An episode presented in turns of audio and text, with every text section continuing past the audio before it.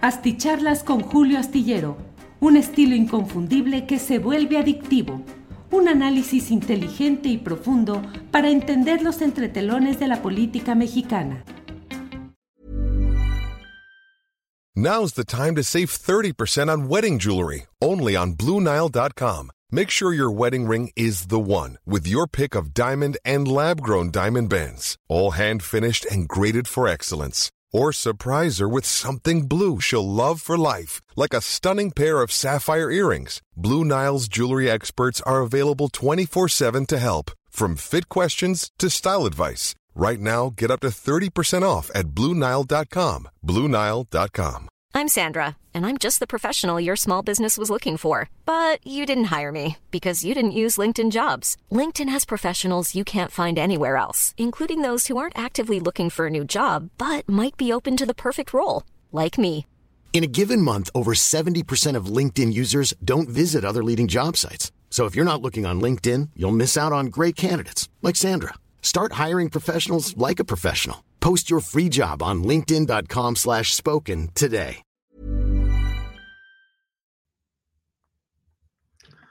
Hola, hola, buenas noches, buenas noches. Es el martes 24 de octubre de 2023 y estamos ya en esta videocharla astillada con un retraso debido a que hay asuntos que requieren eh, precisión, confirmación. Acabo de terminar la columna astillero que puede leerse este miércoles en la jornada y en otros medios de comunicación. Y bueno, la verdad es que resulta mm, eh, necesario el eh, tener la información precisa eh, respecto a lo sucedido hoy en el estadio llamado antes Estadio Azul, ahora Estadio Ciudad de los Deportes, donde fue cancelado un acto masivo que tenía programado Claudia Sheinbaum Pardo, eh, un acto pues eh, muy indicativo, muy significativo, porque es la lucha por el voto, por la adhesión cívica en una plaza que se ha perdido en 2021 de una manera eh, estrepitosa, o sea, es un golpe, el mayor golpe electoral que ha tenido la izquierda desde que hay elecciones en la Ciudad de México, en la capital del país. La izquierda ha mantenido un predominio claro, no solo en lo electoral, sino también en la adhesión de segmentos sociales progresistas que en 2021 le dieron ya una, eh, pues una bofetada electoral al partido Morena, donde se perdieron la mayoría eh, de las uh, alcaldías y eh, ese tema en específico parece hoy constituirse, reconstituirse en el escenario, en el mismo escenario, el Estadio Azul, ahora Estadio eh, Ciudad de los Deportes, donde según los diversos fotografías y las notas periodísticas que estuve repasando para escribir la columna astillero, pero además para poder concurrir ante ustedes con información precisa, mmm, pues muestra es preocupante, es preocupante porque es el intento de hacer un esfuerzo en el cual concurren, desde luego, las fuerzas políticas en las alcaldías que todavía están bajo dominio de Morena, de los grupos organizados, eh, de las organizaciones eh, asistenciales electorales, eh, en fin, pero mmm, la verdad es que eh, resulta muy indicativo. La columna astillero que he escrito para mañana y le acabo de poner el título hace dos minutos, se titula esta entrega de este miércoles, se titula Claudia o Chainbaum, Chainbaum ante el espejo chilango porque en el fondo no deja de ser el hecho de que Claudia Sheinbaum hoy eh, estuvo frente al espejo, frente a las cosas cuya responsabilidad política, y sé que luego hay enojo por este tipo de definiciones, pero no puede uno negarse si tiene un poco de, mm, eh, pues de claridad en lo que es uh, la política, la realidad política, pues no puede uno negarse a aceptar y a señalar que los gobernadores son los responsables y son los jefes políticos los que toman las decisiones a todo este tipo de cosas. Le comento con toda claridad también que a lo largo de estos años recientes de 2021 para acá, eh, he ido viendo eh, cómo escuchando y platicando con diversos personajes que han participado en esos procesos electorales de 2021 y todo el mundo señala pues que la responsabilidad de las eh, decisiones de candidaturas, de campañas, de alianzas políticas, pues recayó en quien era la jefa política de la Ciudad de México, Claudia Sheinbaum, tal como sucede en todas las entidades donde los jefes políticos reales, operativos y decisores son los ocupantes del poder ejecutivo en turno. Entonces, eh, nunca se ha podido entrar a una discusión a fondo, ni en Morena, ni en la izquierda, ni en los eh, ámbitos progresistas, una discusión formal, seria, para analizar y decir por qué se perdió en 2021, qué es lo que sucedió, cuáles fueron las causas reales. Sí, Ricardo Monreal, traidor, todo lo que se le quiera decir. Sí, Sandra Cueva, sí. Pero ¿quién postuló, por ejemplo, ahí mismo a Dolores Padierna para que fuera la reivindicación del bejaranismo, padiernismo en la muy crítica delegación o alcaldía Cuauhtémoc? ¿Quién tomó decisiones en los demás lugares? Hoy mismo, ¿quién ha tomado las decisiones para integrar la dirigencia del partido Morena en la Ciudad de México? ¿Usted recuerda cuál es el nombre del dirigente del partido en el poder en la Ciudad de México? Sebastián Ramírez se llama, que fue coordinador de comunicación social del propio gobierno de Claudia Sheinbaum y que forma parte de un equipo de jóvenes activistas que han acompañado algún tipo de luchas políticas pero que bueno, yo tuve una primera entrevista con Sebastián cuando fue nombrado dirigente en la Ciudad de México y pues debo decirle que no, no fue, eh, es decir, no sé cuánta sea la formación, la eficacia, el conocimiento, la profundidad política para dirigir en la capital del país al partido en el poder. Estoy hablando de lo que fue ese PRI repudiado, eh, corrupto, todo lo que queramos adjudicarle. Pero la dirigencia del PRI en la Ciudad de México siempre era adjudicada a cuadros políticos y operativos fuertes, vigorosos, tramposos, mafiosos, todo lo que le quiera usted poner. Pero eran cuadros que tenían la capacidad para movilizar todo lo que era necesario y garantizarle el triunfo al partido en el poder que se jactaba de ser un partido aplanadora. En la Ciudad de México mm, no veo yo y créanme que lamento decir estas cosas porque, uy, se viene luego la maquinaria desde las cuevas cibernéticas en contra de quienes eh, hacemos este tipo de crítica y de autocrítica, aunque no sea uno militante de Morena, también autocrítica en cuanto es eh, simpatizante de movimientos progresistas y de movimientos pues con algún tinte de izquierda. Bueno, lo cierto es que no se pudo llenar, según diversas eh, menciones periodísticas, no se llenó ni la mitad del estadio ahora llamado Ciudad de los Deportes. Le recuerdo, le comento que es el mismo estadio, el Estadio Azul, donde eh, en marzo de 2012, y no crea que me lo acabo de que me acabo de acordar porque tenga una prodigiosa memoria periodística, sino porque acabo de escribir sobre el tema e investigar, leer, estar atento a todos los detalles. Bueno, pues en marzo, el 12 de marzo de 2012,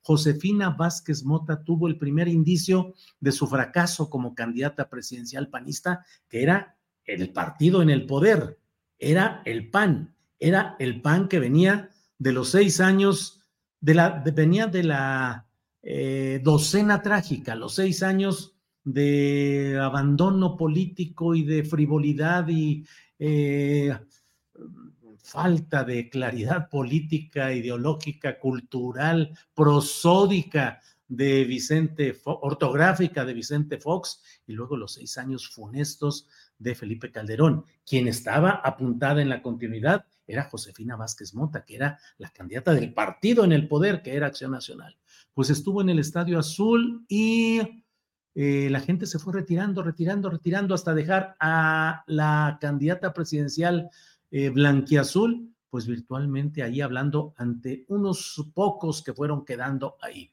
Hay una espléndida crónica, como todas las que ha hecho Arturo Cano en la jornada, en la, cual, en la cual narra todo este asunto. Lo puede usted ver ahí.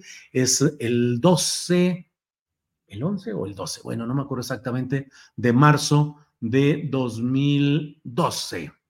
Y le comento todo esto porque en el fondo lo que había ahí era eh, los desacuerdos, la falta de entendimiento entre quien tenía el poder central en ese momento, que era Felipe Calderón, y la candidata que no era la candidata realmente deseada, a diferencia de lo que sucede hoy con Claudia Sheinbaum, que sí es la candidata deseada, apoyada, favorita, promovida por el presidente López Obrador, que ya le entregó el bastón de mando. Pero como lo hemos platicado aquí más de una vez, la entrega del mando político no puede ser simbólica, ni instrumental, ni material. No se transfiere ni con un botón, ni con una, eh, un mecanismo artificial o sea, la transferencia del poder es un proceso que requiere de muchos ingredientes. Y aquí lo que estamos viendo es el asunto de, mm, eh, de lo bueno. Le, le, estaba explicando lo que sucedió en aquella ocasión de 2012 en la tragedia azul de Josefina Vázquez Mota, porque además tenía una candidata al gobierno de la Ciudad de México que era deplorable, funesta también, impresentable, indefendible, que era Isabel Miranda de Wallace. Imagínense nada más, era la propuesta de Acción Nacional para gobernar la Ciudad de México. Por eso he titulado el artículo de la jornada, mi columna que se puede leer mañana, eh, Claudia ante el espejo chilango, Chainbaum ante el espejo chilango, porque hay que verse ahí, Claudia tiene que verse ahí, Claudia tiene que ver que en la Ciudad de México nueve de 16 alcaldías fueron ganadas por la oposición. Claudia Sheinbaum tiene que ver y actuar estratégicamente a marchas forzadas con mucha rapidez eh, bajo el esquema de que la Ciudad de México está dividida virtualmente entre una parte azul y una parte guinda y que desde esto es mi apreciación. Mi apreciación es que no se están realizando ni las estrategias electorales adecuadas, se está perdiendo la brújula ideológica, se está creyendo que con la promoción de un personaje como Omar García Harfuch se puede ganar lo que en el fondo se va a perder, que es la identidad. El presidente de la República lo ha dicho varias veces, hay que anclarse en la izquierda, hay que anclarse en los principios, hay que anclarse y no divagar, ni naufragar, ni navegar. Hablo de lo que es específicamente político, partidista y electoral. Un anclaje ideológico, no puede el partido en el poder, no puede Morena proponer que para no perder se lleve como candidato a alguien que implica perder la congruencia, la narrativa, la esencia de lo que implica pues esa esperanza de regeneración nacional que ha constituido Morena ir recolectando por ahí el cascajo político, ir subiendo al tren a las olas azules y a los espinos y a no sé cuántos personajes más que forman parte de lo contrario a lo que aspira una ciudadanía crítica que ha sido leal, entregada, comprometida con la izquierda, a pesar incluso de temporadas mmm, contradictorias o francamente reprobables como fueron los seis años de Miguel Ángel Mancera. A pesar de ello, ha habido siempre una proclividad en el ámbito capitalino para votar a las candidaturas de izquierda. Y en esta ocasión, pues hay un debate, hay una actividad en toda la Ciudad de México, en toda la Ciudad de México, un abuso de propaganda por parte de García Harfus, un abuso en la utilización de brigadas, de brigadas de personas que van quitando propaganda de los contrarios y van colocando la del jefe.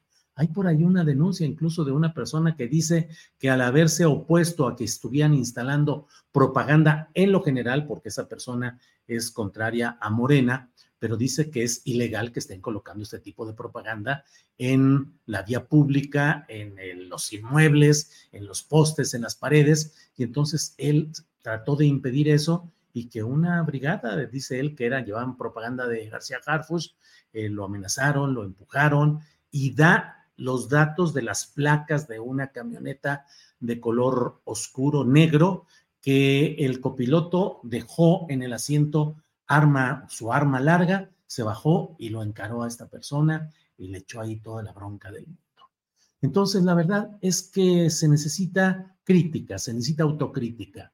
No debe haber la vanidad facciosa de creer que se tiene ganado todo solo porque las estadísticas, los, eh, las encuestas de opinión que son volubles, que son manejables, que son acomodables, eh, eso diga que las cosas van bien. Hay gente, y en la Ciudad de México así está, creo yo, hay gente que desde el ámbito de lo científico, lo académico, lo cultural, lo sanitario, los médicos, en fin, que hay reclamos justos que deben ser atendidos, encarados y con propuestas serias para salir adelante, porque de otra manera se corren riesgos, como lo que hoy ha sucedido en este acto del estadio que antes fue el Estadio Azul. Y créame que me abstengo por, para no quitarle seriedad a todo este comentario, pues me abstengo de hacer juegos de palabras con lo que ha sido la suerte futbolera del equipo Cruz Azul. Pero sí hay que estar muy claros en lo que ahí está sucediendo. Entonces, sí sé que hubo quienes me dicen, te tardaste tres, cuatro minutos en iniciar la transmisión, pero créanme que estoy trabajando, estoy informándome y estoy tratando de tener la precisión de lo que está sucediendo por aquí. Em, eh, saludos desde Monterrey, es Claudia, dice Ana Carmen Márquez. Eh, coincido nuevamente, le dice Violet Raven a Adriana Cos. Ryan Reynolds here from Mint Mobile. With the price of just about everything going up during inflation, we thought we'd bring our prices down. So to help us, we brought in a reverse auctioneer, which is apparently a thing. Mint Mobile unlimited premium wireless. Ready to get 30, 30, bit to get 30, bit to get 20, 20, 20, bit to get 20, 20, bit to get 15, 15, 15, 15 just 15 bucks a month. So, Give it a try at mintmobile.com/switch. slash $45 up front for 3 months plus taxes and fees. Promo for new customers for limited time. Unlimited more than 40 gigabytes per month slows. Full terms at mintmobile.com.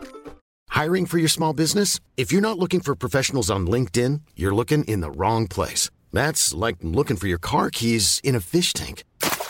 LinkedIn helps you hire professionals you can't find anywhere else, even those who aren't actively searching for a new job but might be open to the perfect role. In a given month, over 70% of LinkedIn users don't even visit other leading job sites. So start looking in the right place. With LinkedIn, you can hire professionals like a professional. Post your free job on linkedin.com slash spoken today. Don Julio, ¿usted de qué lado recibe más ataques? ¿Del gobierno o de la oposición? Humberto Contreras, de los dos lados. Pero debe decirle que más cargados, más ácidos y más um, insistentes de parte de redes relacionadas con la defensa de la 4T. Esa es la verdad. Eh, ha sido duro y rudo la campaña de desacreditación, de tratar de tumbar la poca o mucha credibilidad y el poco o mucho respeto profesional que merezca quien les habla tratar de desacreditar, de minar, de erosionar. Es una mentira. Y si yo publico que el Cruz Azul ganó un partido, eh, ¿por qué no pones que lleva ocho partidos que no gana? Eres un mentiroso, tramposo, eres enemigo. Y si digo que el sol salió a las cinco de la mañana con 17 minutos, mientes como todo lo que haces. Es cargadito el ambiente que, como lo he dicho, proviene de las cuevas, de los bots y de los troles. Pero bueno.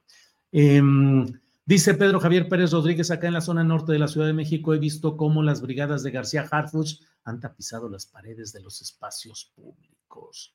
Eh, Guadalupe Delgado García, saludos, excelente tu programa.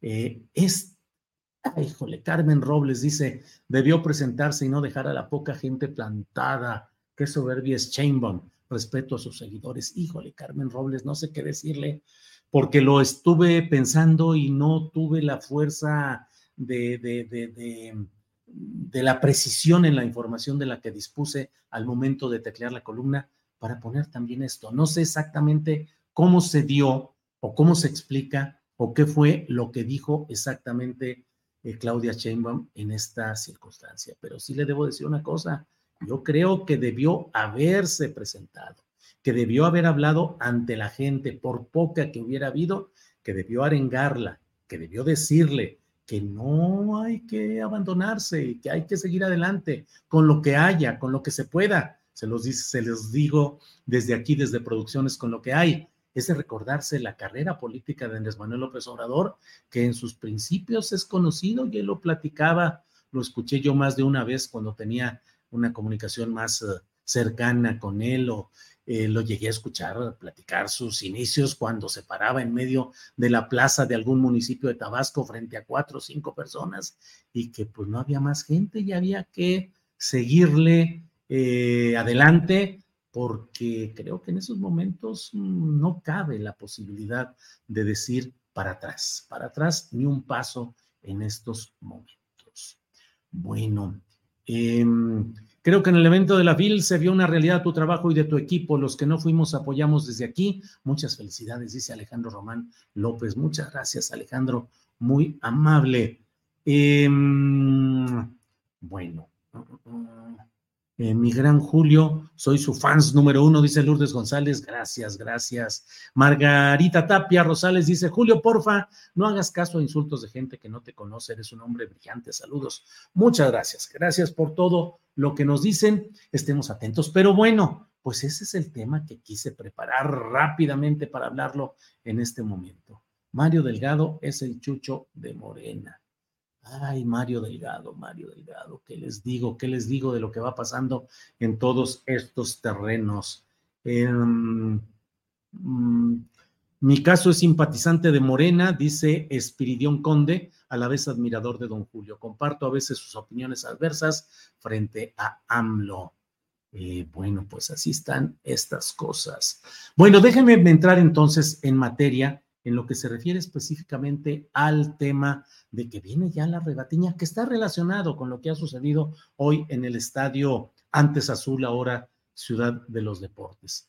Eh, ya Mario Delgado ha anunciado que mañana se emite la convocatoria de Morena para quienes aspiren a las candidaturas a diputaciones federales y a senadurías, tanto de mayoría relativa como plurinominales. Ya sabe usted, mayoría relativa es el voto directo a favor de una persona y las listas plurinominales son listas que se hacen, las que se acomodan y conforme la votación que se tiene y ciertas fórmulas complicadas que se aplican, se define cuántos nombres de los inscritos en una lista plurinominal entran. Entre más posiciones de mayoría relativa gana un partido, menos tiene de plurinominales, lo cual siempre hace que por ese camino haya incertidumbre. Pero bueno, pues se ha anunciado pues que mañana se va a emitir esa, eh, esa convocatoria. Ya veremos exactamente en qué términos viene.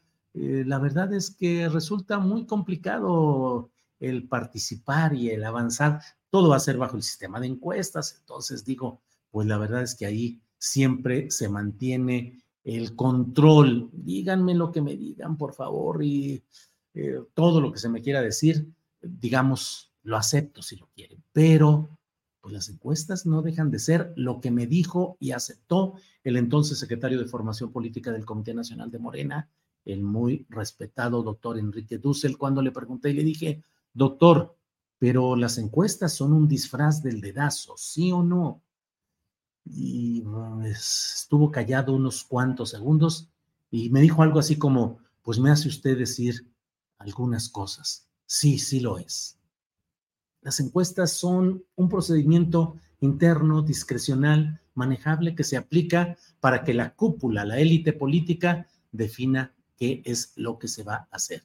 Bueno, pues entonces lo que le digo es que eh, va a haber estas um, encuestas eh, estas em, encuestas para definir candidaturas a, eh, diputados federales y a senadores.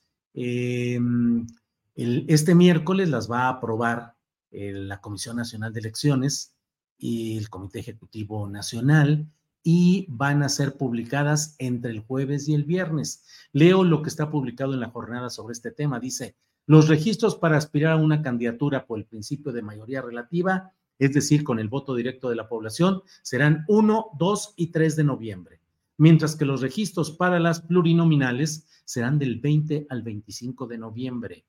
Em, recuerda quien escribe esta nota en la jornada que ya Mario Delgado ha dicho en otras ocasiones que eh, los plurinominales serán, son, serán designados a través de una tómbola, eh, mientras que las candidaturas de mayoría relativa van a ser por las encuestas. Dijo, todo lo vamos a definir por encuesta, incluso aquellos que van a reelección tienen que ganar su encuesta para poder ser reelectos o reelectas. Por otra parte, bueno, déjeme decirle, pues esto pues es la rebatiña que va a haber entre los grupos que se han acercado ya a Morena y que los ha ido usted viendo cómo han ido entrando los y los oportunistas, los conversos que vienen de los pantanos y de los infiernos reprobables que no se lavan ni con el agua de no sé cuántos océanos, pero que pues cuando deciden acercarse a la pila bautismal de Morena, les echan agüita en la cabeza y se convierten y ya son santos varones o santas mujeres que pueden participar en política ya eh, acomedidos, ya, eh, iba a decir recogidos, pero se oye muy feo, eh, ya acercados a toda la plantilla morenista, pero claro, para buscar eh, candidaturas en lo inmediato, ¿no cree usted que para hacer cola? Antes, yo me acuerdo que hacía críticas de este tipo, ya cómo me zumbaban, pero y había declarantes de Morena que decían, sí, puede entrar cualquiera, pero de candidaturas ni hablar, a la cola. No, hombre, ¿cuál a la cola? Si se han colocado de inmediato, pero al mero frente para recibir lo más jugoso de lo que es el proyecto político y la actividad de Morena.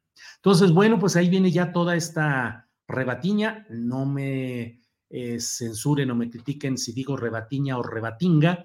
El diccionario de la Real Academia Española reconoce rebatiña, pero la Academia Mexicana de la Lengua reconoce rebatinga. Así es que es tan válido decir rebatiña como rebatinga. Bueno, luego de este pequeño breviario eh, de este rollo que me he echado, déjeme decirle que, mm, pues vamos a ver qué, qué sucede.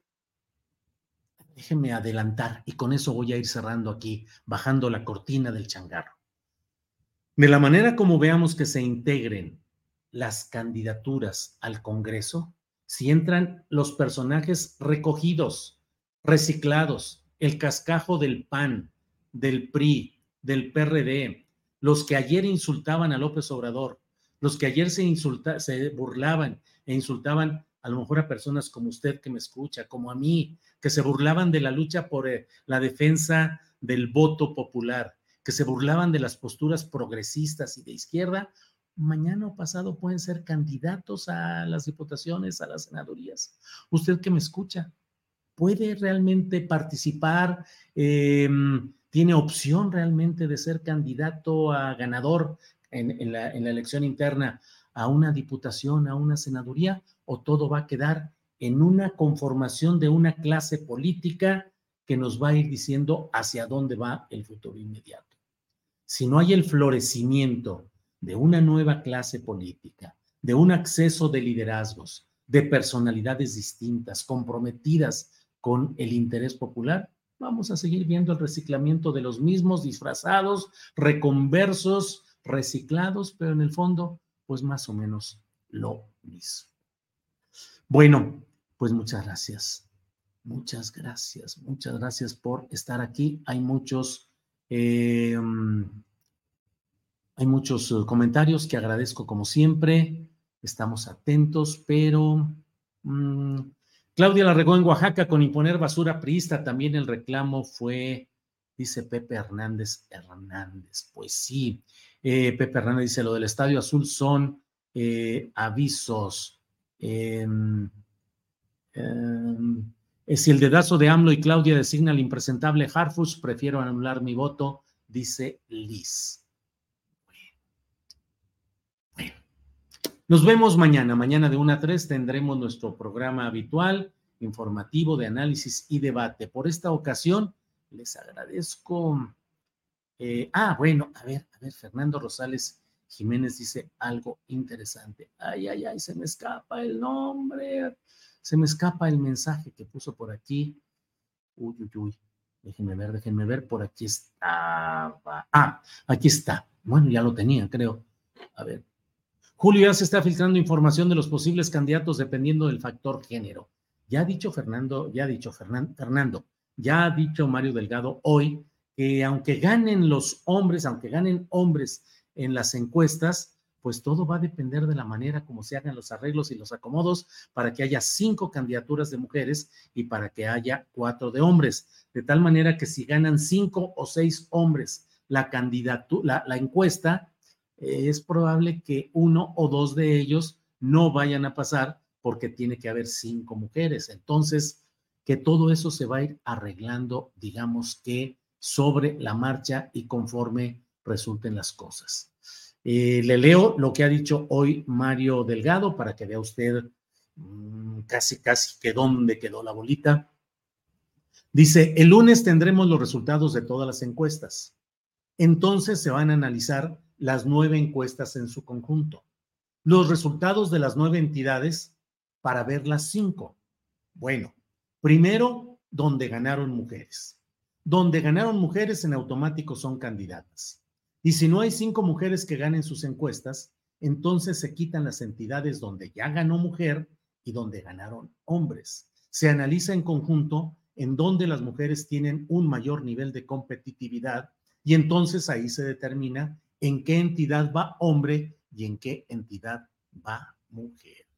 Así es que así están las cosas en estos acomodos y en estas encuestas. Esto de que está filtrando información, eh, ya la han ah, eh, eh, descalificado, desmentido, que no hay absolutamente nada definido, que va a depender de lo que resulte en las famosas encuestas.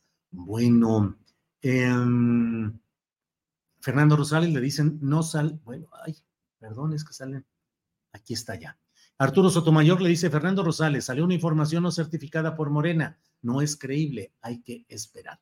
Bueno, pues muchas gracias a todos ustedes por acompañarnos en esta ocasión. Nos vemos mañana de una a tres en Astillero Informa. Buenas noches, buenos días y buenas tardes a quienes nos vean en diferentes horarios. Seguimos adelante, creciendo con buen ánimo y con mucha información interesante.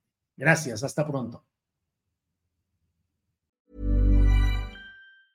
Nada une más a la familia que los deliciosos huevos de Eggland's Best. Nos encanta su sabor, siempre delicioso y fresco de granja, además de la mejor nutrición, como 6 veces más vitamina D, 10 veces más vitamina E y 25% menos de grasa saturada que los huevos regulares. Con Eggland's Best puedes estar segura de que estás obteniendo lo mejor. Eggland's Best, mejor sabor, mejor nutrición mejores huevos. Visita eclanspest.com para más información. ACAST powers the world's best podcasts.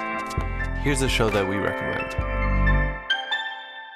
The Real Housewives is a guilty pleasure for most, but if you're looking to not feel guilty about that pleasure, tune in to Everything Iconic with me, Danny Pellegrino, where I break down all the messy moments and behind the scenes antics of Bravo's popular franchise. And on Everything Iconic, I also interview celebrity guests like Kelly Ripa, Kiki Palmer, Drew Barrymore, Cameron Diaz, and more about their guilty pleasures, their past work, and so much more. So if you're pop culture obsessed and find yourself watching way too much reality TV like me, tune in to Everything Iconic with Danny Pellegrino wherever you listen to podcasts.